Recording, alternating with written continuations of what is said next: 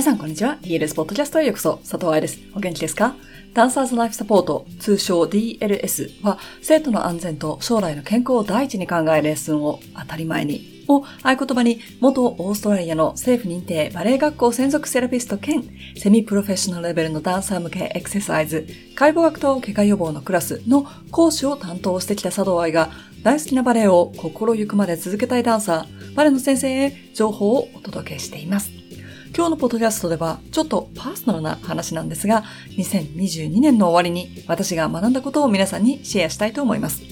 この話は3期生に興味あるよと教えてくれた人たちにメールでお送りしたのですが、メールを書きながら、ポッドキャストでもお話ししたいなと思ったので、ポッドキャストバージョンをお送りいたします。本題に進む前に一つだけ。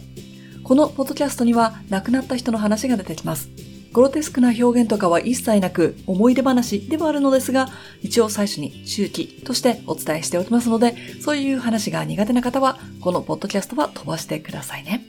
では、行きましょう。第3期生としてコーニジャーニーに進むかどうか、心の中で決めた人もいれば、まだゆらゆらしている人もいると思います。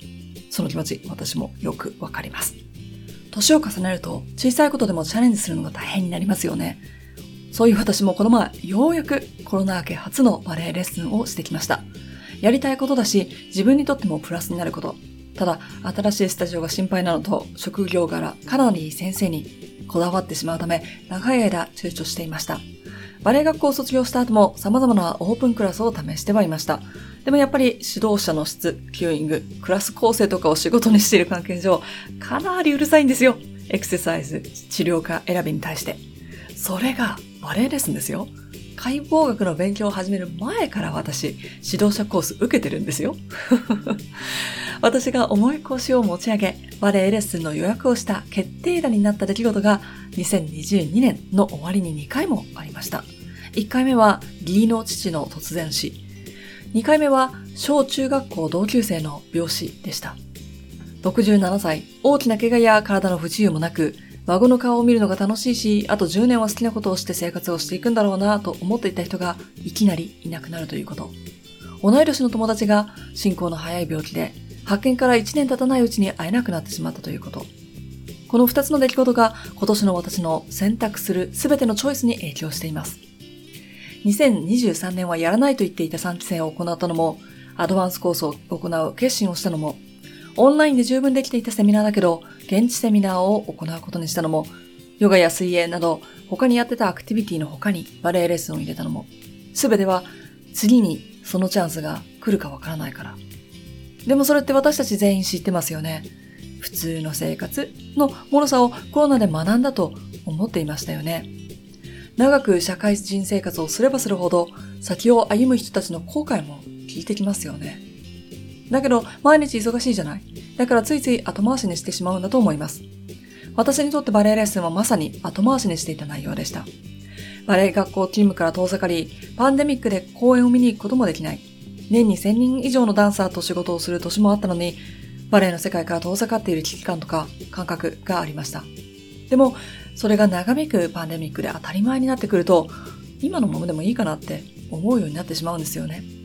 オンラインで世界中のバレエ団の公演が見られるし、ボリコンサークルや月一勉強会で毎週ダンサーたち、バレエの先生たちとお仕事してるし、ある意味昔よりも世界のバレエとの距離が狭まったとも感じたこともよくありました。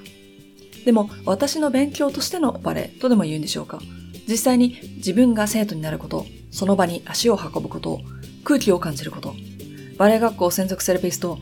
バレエ団研修、ミュージカルやオペラのツアー、常に現場でその場でしか感じられることができないエッセンスを吸収することで学びをアウトプットしてきた私にとって現場のヒリヒリ感から離れてはダメだなとも思っていたところで起こった2022年の出来事。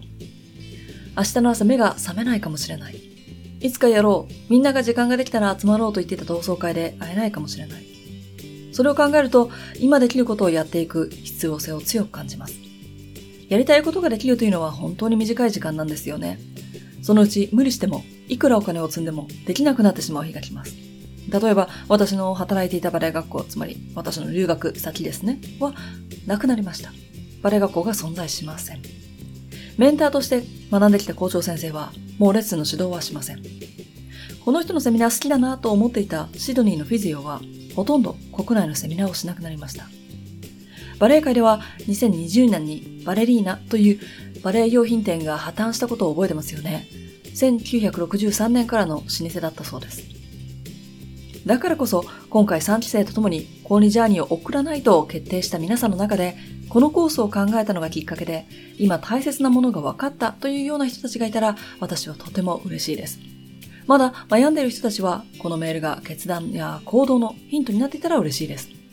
あなたにとって大切なもの、ことに時間が費やせる毎日でありますように。結局私のゴールであり、DLS を続けている理由はここなんですよね。